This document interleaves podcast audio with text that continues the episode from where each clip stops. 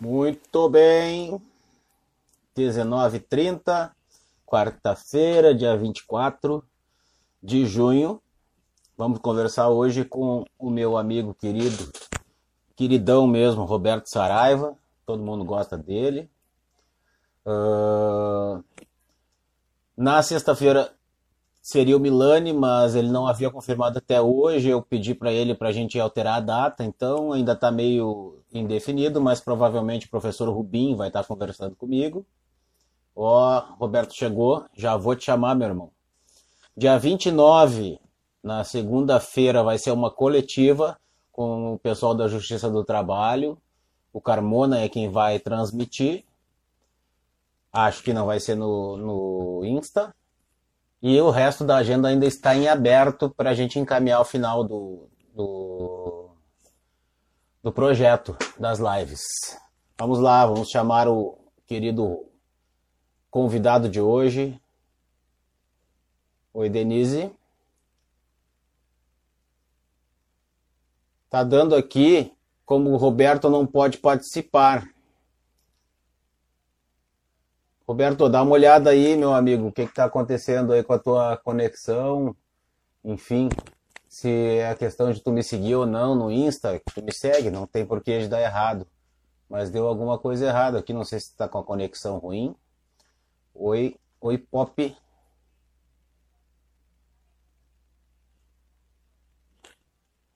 Aguardar então um pouquinho aí o, o nosso amigo Roberto Saraiva presidente da comissão de saúde. Tá. Tenta, vai pelo celular, Roberto, é muito melhor, viu? O, o, o Kleber da Lacoleta, que está gestando junto com a sua esposa um gremista, né? Se não for gêmeos, né? Doutora Delma, prazer, bem no comecinho da live hoje. É, hoje tem que estar os amigos aqui, porque quem conhece o doutor Roberto Saraiva uh, se encanta, né? Ele é muito gente boa. Ele é muito gente boa. E sabe muito, é um, um cara inteligentíssimo, inteligentíssimo. Prazer te ver, querida. Temos que fazer uma qualquer dia desses, né? Uh, o, o, Kleber já fez comigo, né? Olá, Flávio. Estamos aguardando aqui o, o, o Roberto está verificando aí algumas situações de. Eu acho que ele estava pelo computador e tá com alguma dificuldade aí. Daqui a pouco ele aparece. Ah, Kleber, deixa o cara ser gremista, tia. A gente é feliz.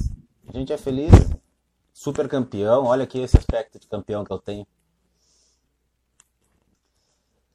Uh, bom, eu tenho que fechar a agenda com a, com a Ana, que é a professora lá da, da Fadergs, mas eu acho que a Ana vai ficar. Oi, André, André. A, a Ana vai ficar para o projeto, quando encerrar esse aqui das lives, vai ter um projeto de lives é, acadêmicas. Acadêmicas, no sentido de matéria mesmo, né? O meu amigo Christian, eu convidei, ele aceitou, a gente ainda não agendou. O Fernando Rubim, que deve ser agora na sexta. Uh, a Paola, e não me lembro de mais alguém agora que está pré-agendado. Ah, tem a Milena, que é a filha da Salete, uma advogada, que é uma poeta, mora em Floripa, uma menina que está com, acredito, 18 anos. Ah, 18 anos.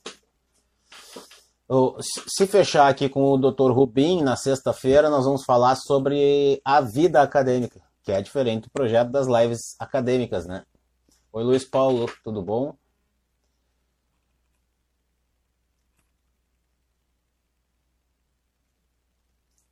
Janice, estamos aguardando aí. Ó, chegou. Não, não chegou ainda. Estamos aguardando aí o o nosso convidado aparecer, porque ele está com alguma dificuldade tecnológica aí.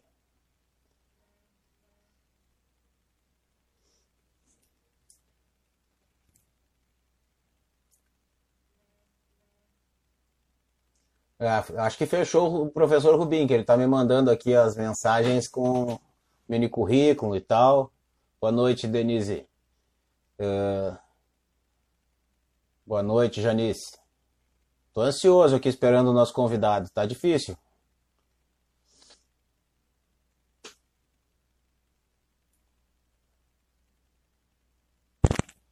Uh... Quantos outros convidados eu não, nós não definimos tema ainda, só com o Dr. Rubim. E com o Milani, que, enfim, a confirmar, vai ser sobre empreendedorismo. A live com o pessoal lá da Justiça do Trabalho, de segunda-feira, dia 29, ela vai ser. Uh, vai ser sobre o dia a dia da Justiça do Trabalho, provavelmente, das os arguras da Justiça Trabalhista, as histórias, as dificuldades, as facilidades. É um reencontro daquela sala da OAB lá que, que tanto nos apraz e nos deixa, enfim, com uma sensação excelente de conforto. Ó, a Comissão de Saúde, ABA, se encontra presente. Olá. Eu não sei quem é que opera ela, mas nós estamos esperando aqui o nosso querido presidente, doutor Roberto para conversarmos. Ele está com alguma dificuldade de tecnológica e não conseguiu entrar ainda. Mas daqui a pouco ele aparece. É uma pena porque é, são minutos que a gente perde de uma conversa maravilhosa que, que com certeza teremos, porque ele sabe muito, sabe muito, muito preparado. Além de ser um caráter gigante. E eu tô começando a ficar sem ter o que falar para vocês, né? Ô, oh, minha comadre Vanessa, querida, que saudade de ti. Solange. Acho que agora deu. Roberta Chão, lá, como é que vai? Tudo bom? Vanessinha, minha querida. Ah, tem a Vanessinha para fazer também, vai ser a, a, finalização das lives. E aí, meu amigo? Tudo bem, Paulo? Demorou? Demorou para chegar? É, toda eu tive minha, toda minha. Uma, um probleminha aqui, eu estava tentando entrar pelo PC, né? E aí, por alguma incompatibilidade, não consegui. Ah, aí acabei ah, me socorrendo no celular, né? O, o, eu tentei fazer pelo PC, mas uh, ah, para o Insta não dá. Tem que baixar um aplicativo, pago inclusive. É, Vanessa, finalmente conseguiu me assistir. Mas eu espero que tu, tu me assista quando a gente fizer a nossa, né? Entrou aí o doutor Bruno. Às vezes corre aqui, gente, eu não consigo acompanhar. Elisa. E aí, meu irmão, que história é essa da aba, hein? Eu tô vendo vários colegas envolvidos com a aba. Pois é, a gente tomou posse agora no dia 9, né?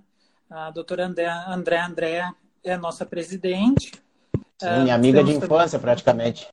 Exatamente. E. Temos a satisfação de contar também com a doutora Aline Egers, na Secretaria-Geral da Comissão. Uhum.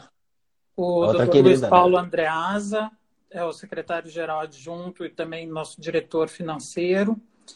E temos vários GTs, uh, GT da, da, saúde da população idosa, uh, eh, GT da mulher, um, eh, GT da população negra, uh, GT de medicamentos, de responsabilidade civil, tem uma série de GTs, se o pessoal tiver interesse em colaborar com a, com a nossa comissão, é mais do que bem-vindo, né? E, eu me passei um pouco, eu queria começar, na verdade, te agradecendo mais uma vez. A gente entrou na questão da, da comissão, eu me passei. Uh, te empolgou? Então, é, te agradeço imensamente assim por me dar essa oportunidade uh, de participar da live entre amigos.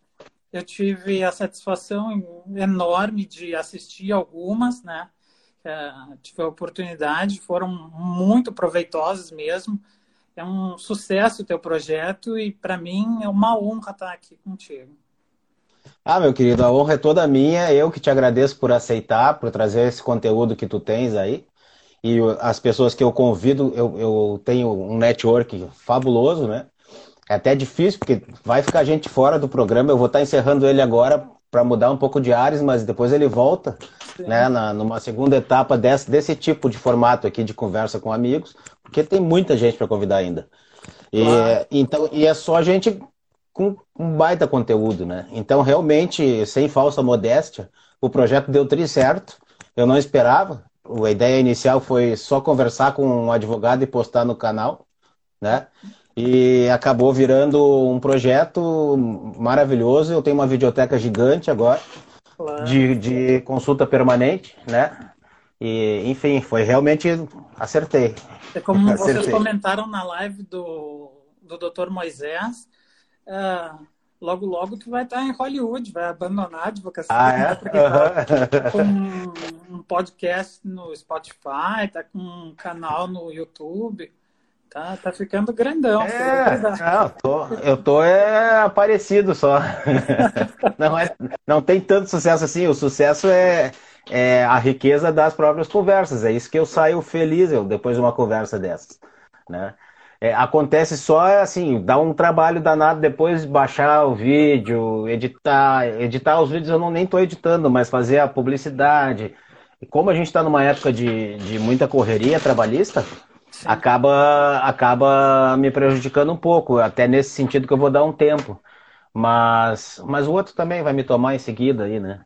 É, a pandemia Sim. foi um, uma situação absolutamente extraordinária que realmente uh, fez subir novamente né, o número de demandas trabalhistas que tinha caído vertiginosamente em virtude da reforma trabalhista. Né? Então, agora a gente está vendo uma grande onda de. Com essa temática, né? Com essa temática. Exatamente, a questão uh, dos, da distribuição dos EPIs, dos trabalhos remotos, tem uma série uhum. de questões aí que foram levantadas que são bem importantes e que precisam ser judicializadas porque está havendo, infelizmente, muita insensibilidade de alguns gestores e de algumas instituições com relação é. à saúde dos trabalhadores. É, tiveram demissões em massa aí já, já data de um mês, mais ou menos, né? E, e ah, a gente tem visto até, até fraude envolvendo o trabalhador. É, a, a, coisa não é, não, a coisa é feia. Nos tempos de crise a gente, a gente tem esse tipo de, de coisa que ressalta, né? De uhum. atitude que ressalta, né? É o lucro pelo lucro e, enfim. Tu Sim. que é um cara dos direitos sociais, que nem eu, assim, a gente fica um pouco agredido com isso, né? Eu, eu preparei, assim, porque eu vou confessar, assim, publicamente, né, que eu sou toque, né? Eu preparei como se fosse uma aula, tem uma apresentação para ir seguindo. Um, Yeah. Não, quem conduz aqui é tu, tá, meu irmão? Eu só bato papo e aprendo. Não, capaz. Se tu deixar, eu, eu interfiro em tudo. Não, eu queria comentar justamente que essa questão dos direitos sociais, elas estão muito uh, fortes, eu diria, uh, na nossa Constituição Federal de 88. Eu acho que todo advogado né, tem que ser uh, no primeiro plano, um bom constitucionalista. O advogado que uh, não tem paixão pelo direito constitucional realmente é um profissional que uh, tem essa vulnerabilidade, eu diria. Então, uh, eu acho que para nós, assim, que, que somos apaixonados e que demonstramos efusivamente essa paixão pelo direito constitucional e pelos direitos sociais que hum, advém da Constituição, né? Exatamente, muitas coisas foram uh, inovadas na Constituição, inclusive a previsão do Sistema Único de Saúde que foi uh, incluído na nossa Constituição ali no artigo 196 e seguintes, né? Então, uh, para nós isso realmente é muito relevante. Mas, Grande a... SUS, né? Grande SUS. Exatamente, uma das maiores conquistas do povo brasileiro até hoje. É... Só que, evidentemente, uh, como eu também tenho uma paixão uh, declarada pelo direito internacional, o meu primeiro ponto é a contextualização do direito da saúde na arena internacional. Né? Como... Sabe que quando eu estava pensando sobre a live de hoje, eu não faço script de live, né? Eu, uhum. eu sou assim mesmo. Eu pensei em te perguntar sobre isso, questão do SUS e, e, e no cenário internacional, como é que é essa coisa de uhum. acesso à saúde? É, na verdade, isso varia de país para país, como é o acesso ao serviço de saúde, uh, mas uh, é regulamentado, pelo menos em, em linhas bem gerais, em documentos fundamentais do direito internacional. É a própria Declaração Universal dos Direitos Humanos de 48 que prevê no artigo 25 o direito à saúde e especialmente à assistência médica. Então, assim, é, já na, na, na, no maior, no mais importante, talvez, diploma de, de direito internacional público, uh, está previsto o direito à saúde como uh, um direito que seria fundamental para a vida do ser humano. Então, uh, depois desse, desse documento, veio também a Recomendação Geral número 14 de 2000 do Comitê de Direitos Econômicos, Sociais e Culturais das Nações Unidas, que também afirma uh, o, direito à saúde como um direito básico do ser humano e que trata das obrigações, então, dos estados uh, com relação à implementação uh, desse direito. E numa das suas disposições, uh, que depois eu vou tratar oportunamente na, nas críticas que a gente vai trazer com relação a como a pandemia vem sendo tratada em, tanto no Brasil, em especial, mas também uh, internacionalmente, uh, que é uma obrigação dos estados que são signatários uh, utilizar indicadores e metas no monitoramento da efetivação do direito à saúde. E a gente viu, infelizmente, né, que dados relativos à pandemia foram, em vários países, uh, suprimidos, uh, subestimados, uh, subnotificados. E aqui, aqui especialmente, né? É, inclusive, aqui... inclusive os, os, os, os, generais estão fazendo uma, uma limpa dentro do Ministério da Saúde no sentido de, de, de, de informação, né? De publicidade das informações, né? Hum. E aquela questão ideológica, né? Que está, claro. inclusive, interferindo nos números. E hoje até o, o, o diretor da, da, da Organização Mundial de Saúde deu uma descascada, né? Cumprimentar o meu amor que entrou aí. Ô, Fernanda, Fernanda.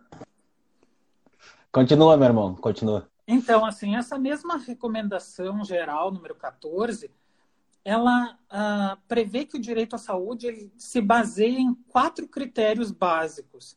Uh, o primeiro seria a disponibilidade, né, que os estados têm a obrigação de tornar disponível uh, serviços de apoio à saúde da população.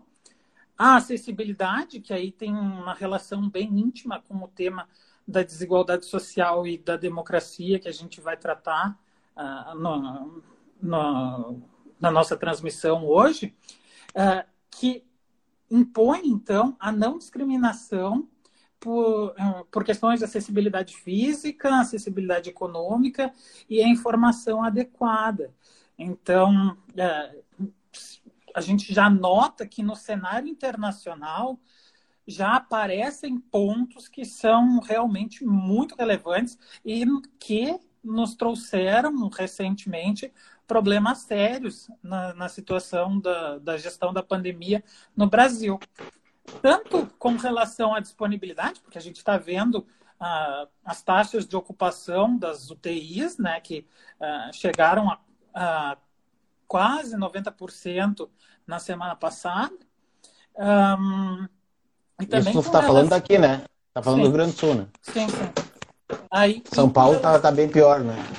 É, e com relação à acessibilidade, depois eu vou trazer alguns dados interessantes que, com relação à não discriminação, as questões de raça, acessibilidade física e econômica, e também essa questão da informação que a gente já mencionou, uh, todos esses pontos são extremamente problemáticos. Então, nesse objetivo, nesse critério da acessibilidade, a gente já tem uma série de problemas uh, relacionados à questão da desigualdade social e da democracia no acesso ao sistema de, de saúde brasileiro. Só fazer uma pausinha para cumprimentar o Fabrício Fai, presidente da Comissão de Direito do Trabalho da OAB. Seja bem-vindo. Vice-presidente da SEDAP, querido amigo. Que satisfação. Então, Prossegue, meu irmão. Ah, chegou a dar uma olhada na. Chegou a ver a live da Lívia? Não, eu não consegui. Mas depois. Ah, tu vai gostar dessa aí, Agenda 2030. Uhum. Eu vou abordar uma, um, um ponto da Agenda 2030 e eu sabia que tinha alguma conexão assim que eu ia gostar desse tema. Então, Legal. depois eu vou, vou ir atrás. Tá em podcast também já. É, eu, então, eu estava comentando sobre esses quatro critérios né, que são previstos na Recomendação Geral 14 de 2000. Uh, ah, o terceiro seria, então, a aceitabilidade, que seria com relação à ética médica, uh, requisitos uh, culturalmente apropriados, questões associadas a gênero, a religião, ao ciclo de vida, uh, que também tem uma, alguma relação com a nossa temática. A mencionada doutora Aline Eggers. Seja bem-vinda, Aline, nossa querida secretária-geral da Comissão de Saúde da ABA. A presidente já estava aí? É uma satisfação. A nossa comissão está em peso aqui nos assistindo. Muito legal. Estou vendo a doutora Evânia também, que é coordenadora de um dos nossos GTs. Uma satisfação que, que os nossos membros estejam prestigiando. Ah, Seja bem-vinda. Mas então, assim, prosseguindo, né? O, o último critério que aparece também é com relação à qualidade dos serviços e bens oferecidos. E aí é tem um ponto interessante, fundamental realmente, é por isso que ele está nesses quatro critérios básicos, né?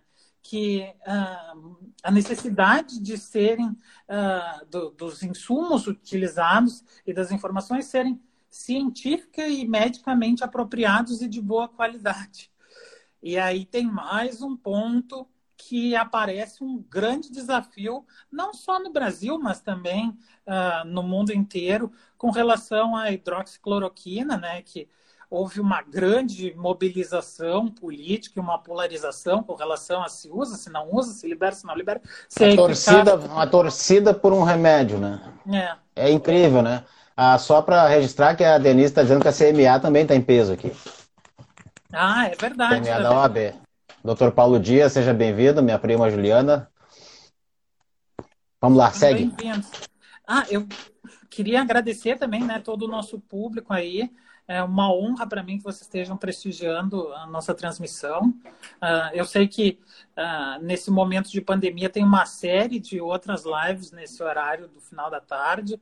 Então, para mim é uma grande honra. Doutor Luiz Paulo também é nosso secretário-geral uh, adjunto. Bem-vindo, doutor está presente. Uh, mas então, seguindo, né? Uh, também uh,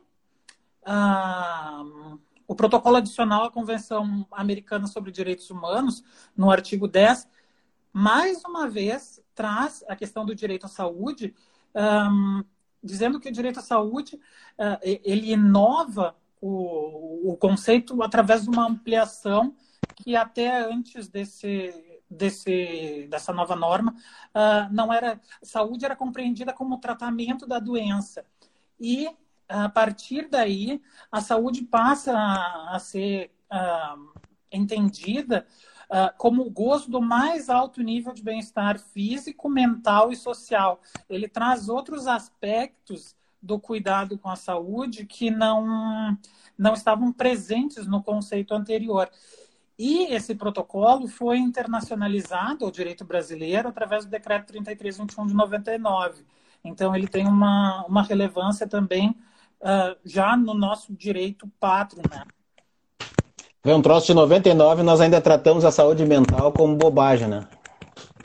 Inclusive, recentemente, uh, com relação à saúde mental de, de pessoas com conflitos com a justiça, uh, houve algumas supressões de serviços que eram prestados que realmente a, a comunidade científica ficou bem receosa uh, com relação aos impactos dessa supressão uh, sem nenhuma alternativa para. Mas isso por conta do, do Covid ou por, por, por política de.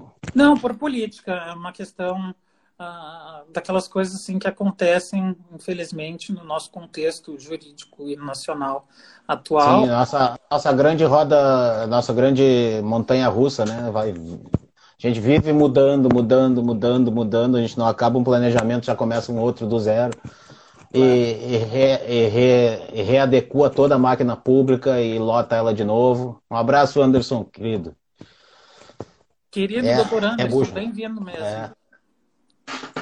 Então, assim, uh, o decreto 3321, ele também prevê uh, a assistência primária à saúde como a, a, assistência médica essencial ao alcance de todas as pessoas da família e da comunidade.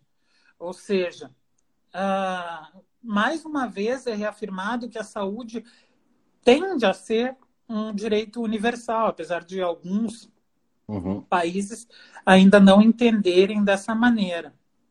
Da, da iniciativa privada que vem as mudanças. A, a Vanessa, minha comadre, estava dizendo, ela vem da área da saúde, agora ela, agora ela é do marketing, mas ela trabalhava, trabalhou muito tempo numa seguradora, que os planos de saúde estão mais preocupados com essa questão do, da saúde mental. Ah, sim, com certeza. Ah, até porque uh, as doenças associadas à, à, saúde mental, né, as questões relativas à saúde mental, aumentaram de uma maneira drástica, assim, é, realmente muito, muito significativa. Inclusive, antes da pandemia, uh, já havia um aumento em números de suicídios, inclusive uh, com relação a suicídios na infância e na adolescência, que foi uma coisa bem preocupante quando se percebeu que estava aumentando. Uh, outros, uh, outros problemas também, como hiperatividade, como uma série de questões de saúde é, mental. É, isso virou comum, né? Virou Exato. Comum. E agora, com a pandemia, a Não, maioria... Fora, Roberto, Fora o, o reflexo que os problemas da saúde mental trazem no resto da, da saúde como um todo, né? Exato. É gastrite, é problema de coluna, enfim, tudo, tudo. Sim, ele somatiza todos os outros problemas que uh, a gente já eventualmente esteja experimentando, né? Isso aumenta a, a produção de cortisol, aumenta o estresse, então uh, praticamente influencia em todo o estado geral uh, da saúde. É, e outra, né? Leva aos vícios, né? Drogadição, alcoolismo, uhum. tabagismo. É, não, é uma questão realmente que. Ah, me livrei do cigarro, viu? Me Oi? livrei do cigarro. Me livrei do cigarro. Parabéns, Paulinho. Isso é um orgulho. Obrigado. Obrigado. E então, aí, segue. Um, o próximo ponto que eu gostaria de comentar ainda é com relação ao decreto 3321, uh, ah, que fala da, da necessidade, então, da extensão dos benefícios do serviço de saúde a todas as pessoas sujeitas à jurisdição do Estado. E esse ponto é interessante uh, porque alguns países não reconhecem, por exemplo, o direito à saúde de estrangeiros dentro do seu território. Só que Uh, a partir do momento que a pessoa está lá, a, a, grande maioria dos países uh, assegura simplesmente uh, os direitos mais básicos em casos de urgência e emergência. ou seja, um, uma visão mais integral de, de, tratamento realmente é uma coisa muito excepcional, inclusive com relação a nacionais de outros países que às vezes venham a compor um órgão multilateral ou um, uma comunidade de países realmente tem uma série de problemas aí com relação a em relação ao acesso? Ao acesso sim. Uh, então nesse protocolo uh, da convenção americana sobre direitos humanos que foi internalizado pelo decreto 3321 se prevê que se está sob a jurisdição do Estado, então teria direito à cobertura dos serviços de saúde. Só que aí se debate muito sobre quais serviços de saúde. É o serviço de saúde só aquele básico que, se a pessoa não estiver morrendo, ela não está precisando de assistência, uhum. ou se é uma coisa mais. Inclusive, atualmente se debate algumas formas de compensação entre estados, uh, como é que isso poderia funcionar de uma outra maneira. Uh, então, assim, existem muitos cálculos sendo feitos e vários estudos, inclusive dentro da, do nosso próprio Mercosul, né? É uma grande dificuldade, assim, apesar de, na prática, funcionar razoavelmente bem, assim, com alguns uh, probleminhas, uh, a questão do acesso por uh, cidadãos de outros países, mas também do Mercosul, dentro de um, um país que não o seu de, de nascimento ou de residência habitual. Um, temos essa, esse problema, inclusive no Mercosul, com relação a para basicamente distribuição de insumos. Uh, alguns medicamentos são liberados com maior velocidade num país do que em outro, e as pessoas cruzam a fronteira atrás daquele medicamento que não está disponível no seu país. Uh, Até de forma clandestina. Eu vou dar o exemplo do canabidiol. Exatamente. Né? O pessoal que tem, que tem ela. É, não, não encontra o tratamento no Brasil e a única forma de suportar as dores da, da, da esclerose é com o canabidiol, né?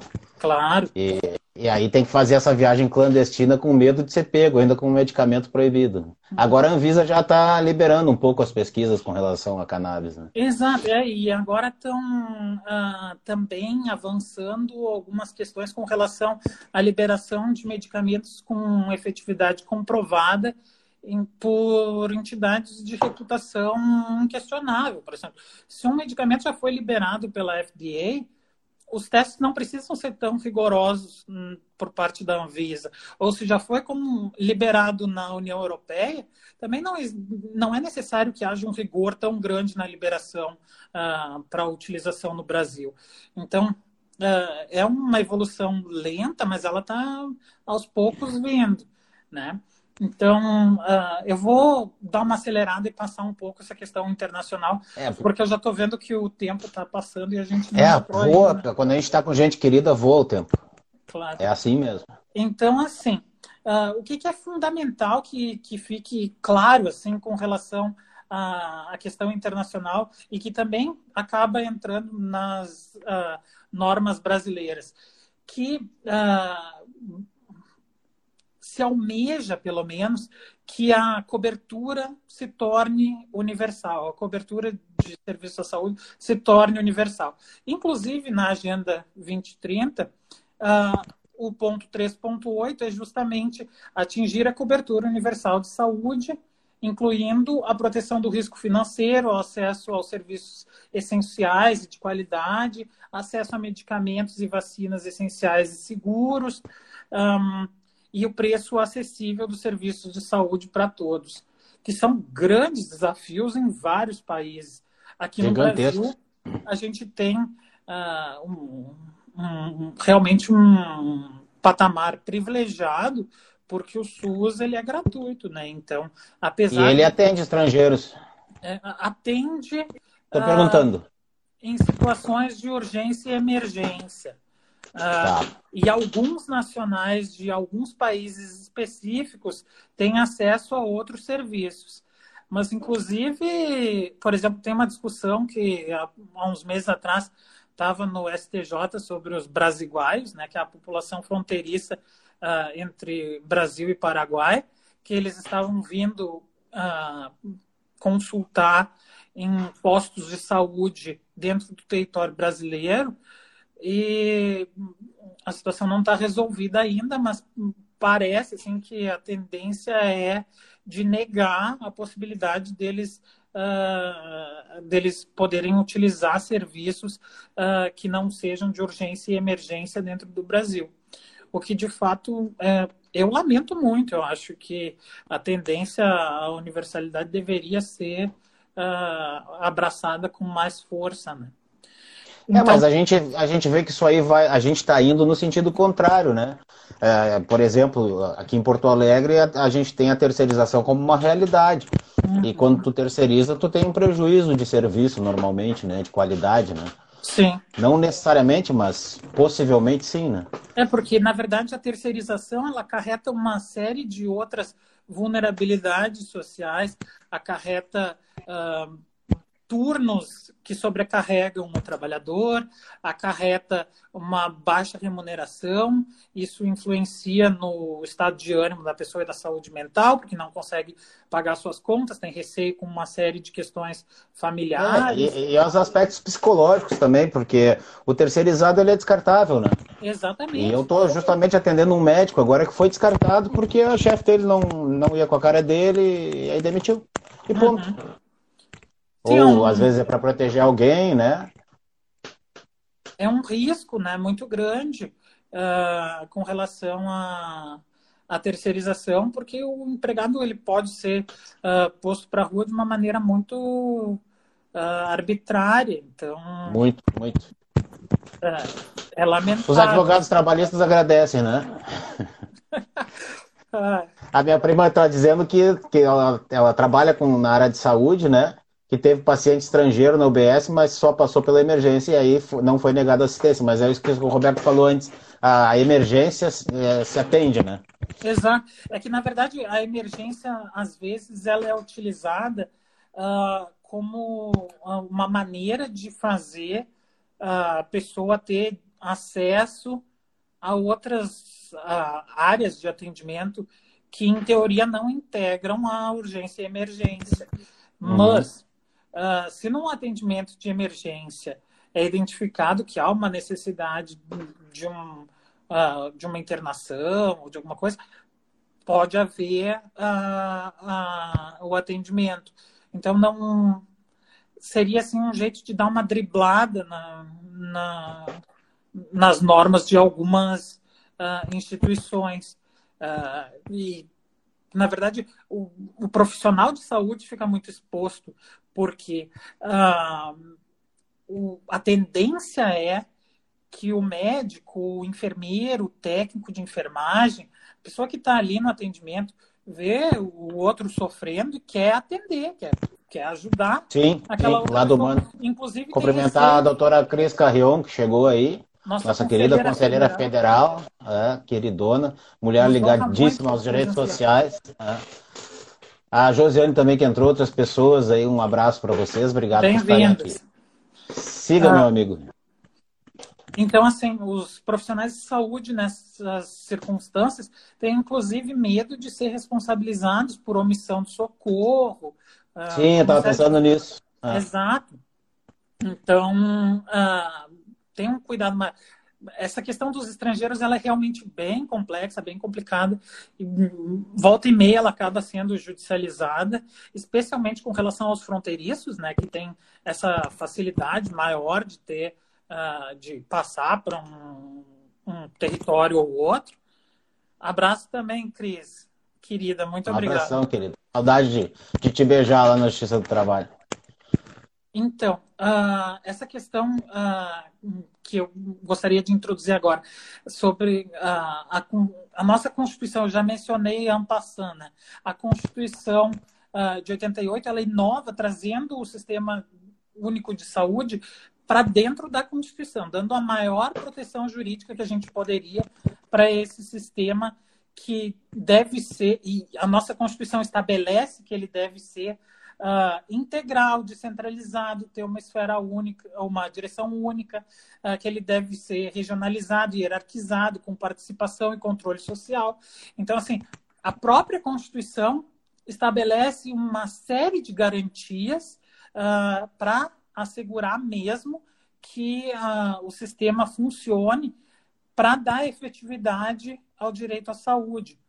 Infelizmente, uhum. a nossa Constituição ela é visionária e e infelizmente nós não temos os recursos para colocar isso em prática ou não temos a gestão adequada para utilizar os recursos. é, maneira... a, questão é gestão, porque recurso nesse país não falta.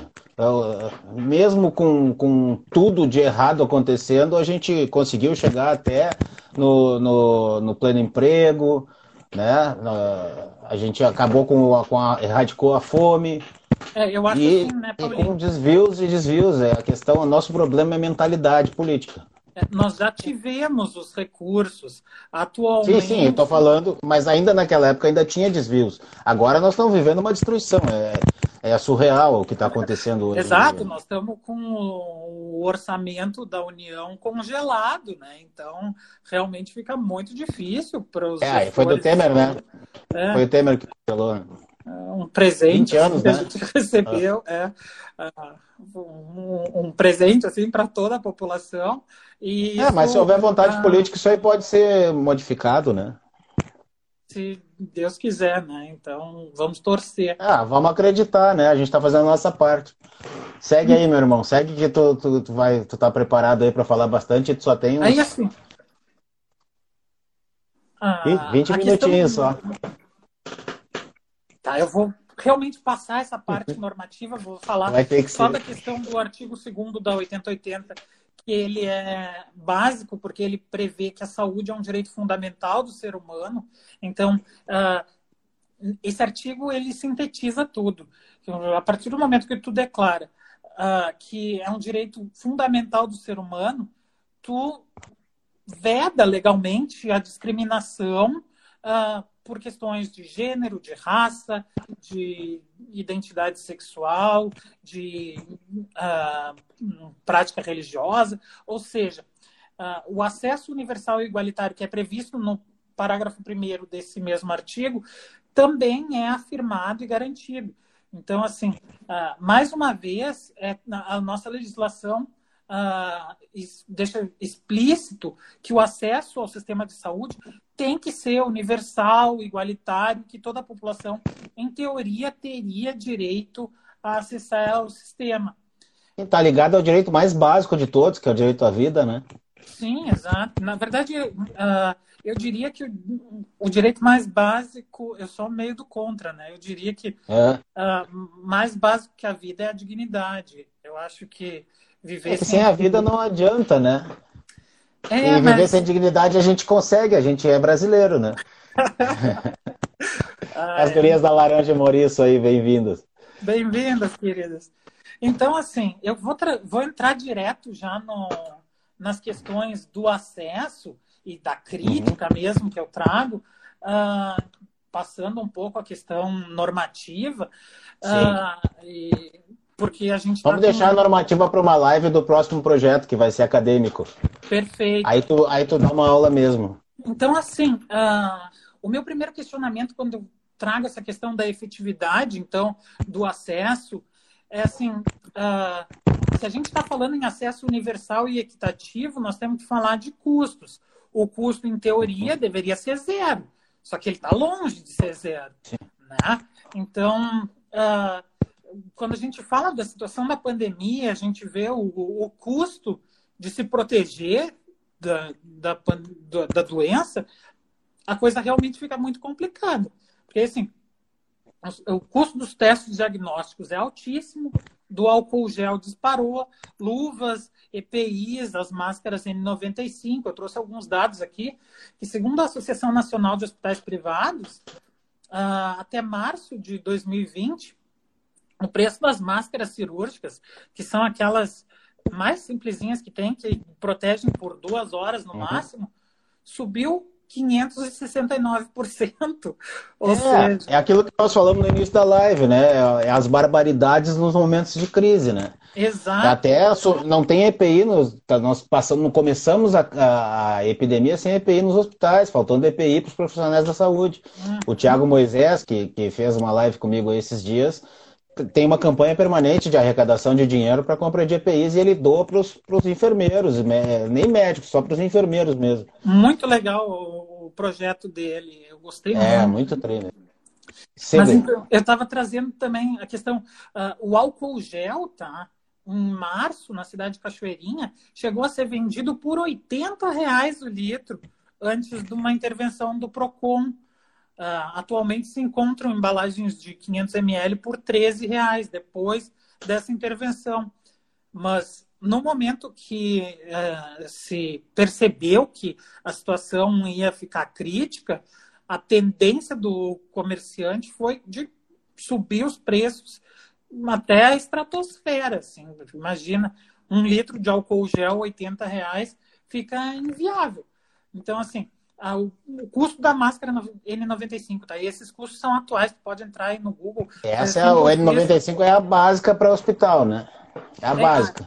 A, a N95 não, é, não, é, não é a cirúrgica, mas é a, é a básica que o profissional de saúde tem que usar para se proteger minimamente. Aí, né? É que a N95 é a que realmente dá a proteção mais efetiva. É. E... Curias, eu não vou comentar o que vocês estão falando. Se der tempo, eu vou, porque o Roberto está apertado de tempo nas Aí, assim, críticas assim, que ele tem a fazer. Essa questão da, da, da máscara N95, ela é a máscara mais efetiva e ela também acaba sendo mais econômica porque ela dura mais tempo. Ela pode durar até uma semana, enquanto a outra uhum. dura duas horas, essa dura uma semana. Ah, sim, mais isso. Uhum. É, tô cuidando dela direitinho, né? Uh, a minha mãe comprou essa porque é a que ela consegue respirar. As ah. outras muito próximas do nariz não conseguem respirar. Pois é. Mas a máscara N95 também está custando 25 reais.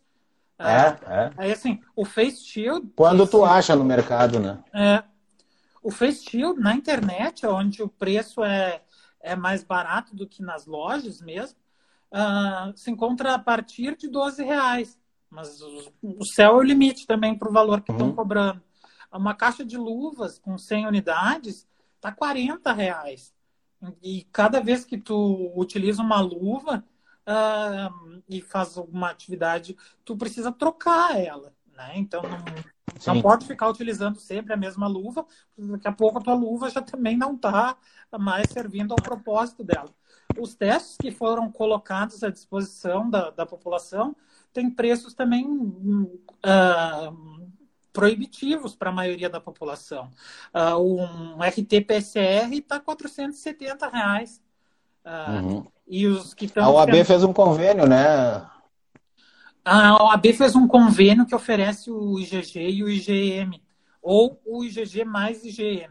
A diferença dos testes é qual o momento em que ele deve ser utilizado. Uh, o RT-PCR ele pega uh, um, um, próprio material genético do vírus. Então, ele identifica que tu tá com o vírus circulando no teu corpo. Uh, o IgG e o IgM, eles uh, detectam anticorpos. Então, o corpo já tem que ter produzido uma resposta imunológica, produzido anticorpos, para que esses testes deem um resultado positivo. Então, eles hum. têm problemas com Então, teria que fazer em tese, se tu não tiver, se tu tiver com Covid, tem que fazer os dois. É, é que. Não, não, não. Depende do momento. É, fazer, é. Os, fazer os dois testes daria um custo de mais ou menos uns, deixa eu ver, 400, 600, uns 700 reais para fazer um, um PCR mais um IgG mais IgM. Então... O mais comum, o mais simplesinho, tá cento e poucos reais pelo convênio, né? É, Na, 160... Com a Panvel, se não me engano. É, 169 eles estão vendendo. Então eu fiz a soma simplesinha assim, tá? Uh, se um indivíduo resolve comprar uma caixa de luvas, um face shield, um litro de álcool gel, que não dura nem uma semana, e uma máscara N95 já é um custo de 103 reais. Ou seja, aí nós já mostramos de uma maneira bem simples que o acesso à, à proteção a, a efetividade da proteção à, à, saúde não é universal. Ela é. Não, ela não... não é, é, é, é desencorajadora até. Exatamente. Se essa pessoa que comprou esse material uh, tiver que fazer um teste diagnóstico, escolher o teste mais barato que tem, o custo já vai para 272 reais. Sendo que o auxílio emergencial que o governo está dando é de 600. Ou seja, é quase metade do valor que está sendo oferecido como auxílio emergencial que se gastaria em EPIs básicos e um teste mais barato. Então, assim, não é um. Ah, nós temos muitos problemas com relação à efetividade do, do acesso equitativo e universal aos serviços de saúde. A outra coisa que eu gostaria de comentar é que 35 milhões de brasileiros não têm acesso à água tratada. Ou seja, não tem condições é. nem de lavar as mãos com sabão em casa. Então, como é que nós estamos falando? A lei é maravilhosa, a Constituição é linda, a 8080 é maravilhosa. Só que, assim, nós temos 35 milhões de brasileiros que não podem lavar a mão em casa, sabe? Então. Uh... Sem falar no sabão, né? Que também tem custo. Exatamente. Um abraço, doutor Augusto Solano. Seja bem-vindo. Nosso conselheiro. E aí? Então, assim, uh, essa, essa efetividade, ela existe no texto legal. Na realidade, ela está uh, ah, muito distante de, de estar acontecendo mesmo. E outras questões que eu trouxe, assim, Uh, e aí eu não trouxe resposta para essas três perguntas, uh, porque elas são bem uh, complicadas. Mas assim. Mas é bom que fique no ar para a gente refletir. Exato. Se, o, o, governo federal e alguns governos estaduais e municipais distribuíram EPIs, mas distribuíram EPIs para serviços de saúde. Só que a população também está exposta. E como a gente viu, o preço de comprar EPIs não, não é acessível para uma boa parcela da população. Então, assim, uhum. se a gente fosse cumprir o que está na Constituição e na lei, não deveria o poder público distribuir para a população claro, em geral? É. É, não, hoje tipo tu consegue, a população em geral está conseguindo acesso a alguns EPIs por causa das campanhas. De, de, benevolência das pessoas. Senão, não. Então, assim, outra questão que foi. Uh... Isso é gravíssimo. A Cris está dizendo que está para ser aprovado um PL no Congresso que privatiza o saneamento básico. É uma coisa. Privatização da água. Né? Eu é, ouvi alguma coisa. Infelizmente, o nosso Congresso tem uh, as ideias mais esdrúxulas, especialmente numa época de pandemia. Ah, mas é que se tu não tem governo, o Congresso vira um feirão, né? Exato. É isso que acontece. Debater essa questão do, do da privatização do saneamento. Ele isso, Paulo Guedes, isso aí. Isso é criminoso no momento de pandemia, né? Então, assim, uh, o que, que foi trazido como uma inovação do governo federal para dar uma aliviada no, no sistema de saúde? O atendimento por telemedicina. Uh, na teoria também seria uma medida muito interessante. Só que assim, os profissionais de saúde não sabem utilizar, não houve uma articulação com os conselhos regionais, com o Conselho Federal de Medicina. Uh, o conselho, uh, o conselho não conseguiu capacitar os médicos e não conseguiu capacitar o público para utilizar as ferramentas. Um, ah, da mesma maneira, o Conselho Federal de Farmácia também não fez uma capacitação tão abrangente, apesar de ter tido um desempenho melhor que, que o dos conselhos médicos, né? Uh, só que assim, aí a gente começa a pensar, bom, tá, seria lindo mesmo o atendimento pela internet, hum, alivia o sistema de saúde. Só que assim, 46 milhões de brasileiros, segundo o IBGE, em 2018, não tinham acesso à internet. Ou seja, uh, tem efetividade nessa medida. Uh, e aí... Não, e outra, né? Tu não tem qualidade do serviço. Então, daqui a pouco tu tá no, tá no meio de um procedimento importante, sei lá, e tu perde a, tu perde a conexão. Tem acontecido aí com as teleaudiências. Hoje eu fiz a minha primeira teleaudiência, aliás, na, uhum. na Cível. É, essa questão da, das teleaudiências também vai ser muito complicada. Ah. Muito, principalmente instrução, mas enfim, é. não é nosso tema. Então, Vamos que só tem 10 minutos, meu, meu querido. Se é que tem 10 minutos ainda. Ah... Ih, tem 6 minutos. Bom, então assim, eu vou pular essa parte da. Eu tinha uma crítica bem interessante sobre o acesso aos, aos uh, outros meios de, de telemedicina, por exemplo, telefone e tal. Depois, se vocês uhum. quiserem, eu disponibilizo esse material, uh, que assim, é, é assustador. O, na verdade, a população não tem acesso a isso. Isso é uma fantasia. Quem tiver interesse, então, desse material, pode me pedir, ou quem, quem tem relação com o Roberto pode pedir direto para ele, mas quem não tem, pede para mim que eu, que eu peço para ele e passo. Uhum.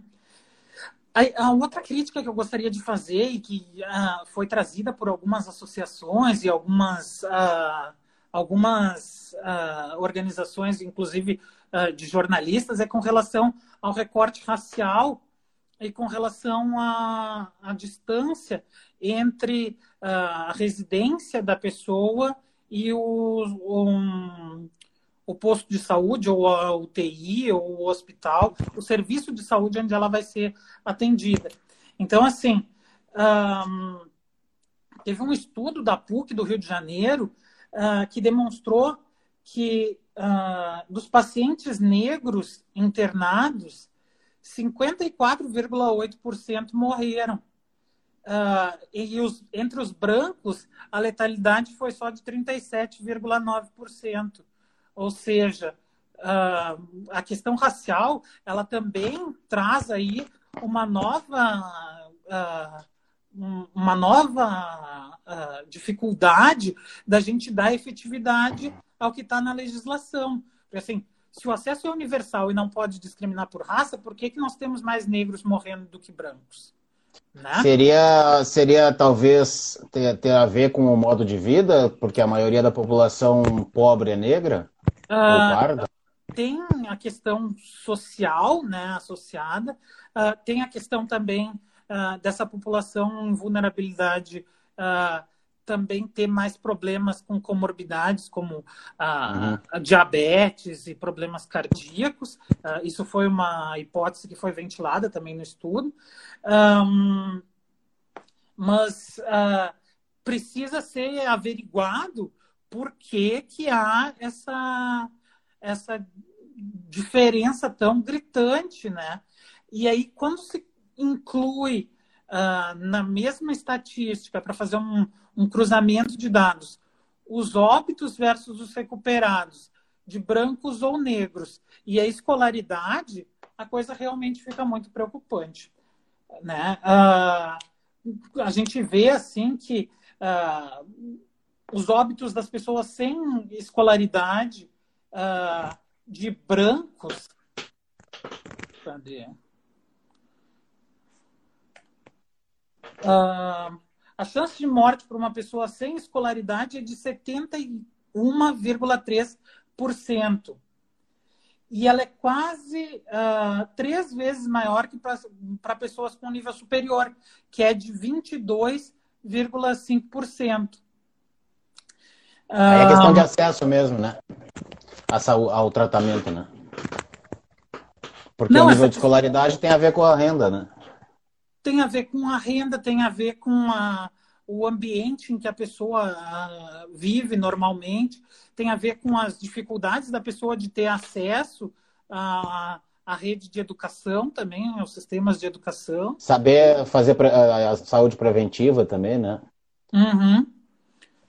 Ou seja, uh, um, um, outro dado que é importante: das 27 secretarias estaduais, só oito têm o recorte racial na avaliação dos seus dados sobre novos casos e sobre óbitos. Ou seja. Uh, Subnotifica também. Não, isso daí. Mais também... ou menos, é, compara com uma subnotificação, no sentido de que não, não tem, não se, não se exalta esse, essa diferenciação, né? Muitos dados estão sendo perdidos aí. Com relação Ou escondidos, a... né? Ou escondidos é. de propósito.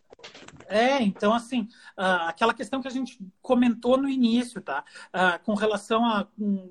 Os dados serem obrigatoriamente dados fidedignos que possam orientar a construção de políticas públicas de saúde, não é a nossa realidade. Isso acaba impactando diretamente na efetividade uh, do, dos direitos uh, do acesso universal e equitativo aos serviços de saúde.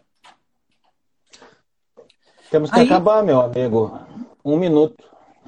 Bom, então, assim, nesse último minutinho que resta, eu gostaria de agradecer mais uma vez o Paulo Cordeiro, a todo mundo que estava aí assistindo. Para mim foi um prazer. Eu tenho mais um, monte de informações sobre a questão. Tem algumas coisas sobre a judicialização. Eu fiquei interessado em conversar mais contigo sobre isso. Perfeito. Tô de repente a gente pode fazer uma live aí com o pessoal que veio falar sobre direitos humanos e saúde coletiva, numa claro, outra é, plataforma. É, seria bem interessante. Então, assim, é, muito obrigado mesmo. Para mim foi uma honra. Eu que te agradeço muito, muito obrigado por estar aqui. 25 segundos, então. Depois, quem não puder, não pôde assistir ou quiser assistir de novo, vai para o meu canal, Paulo Cordeiro Advogado ou para o podcast lá no, nessas coisas aí de podcast. Tá na propaganda lá. Eu não sei direito, Spotify. Spotify. Muito obrigado por todo mundo que, que assistiu, muito obrigado pelo carinho de vocês e muito obrigado a ti, meu irmão. Eu Espero conversar bem mais contigo. Nosso público.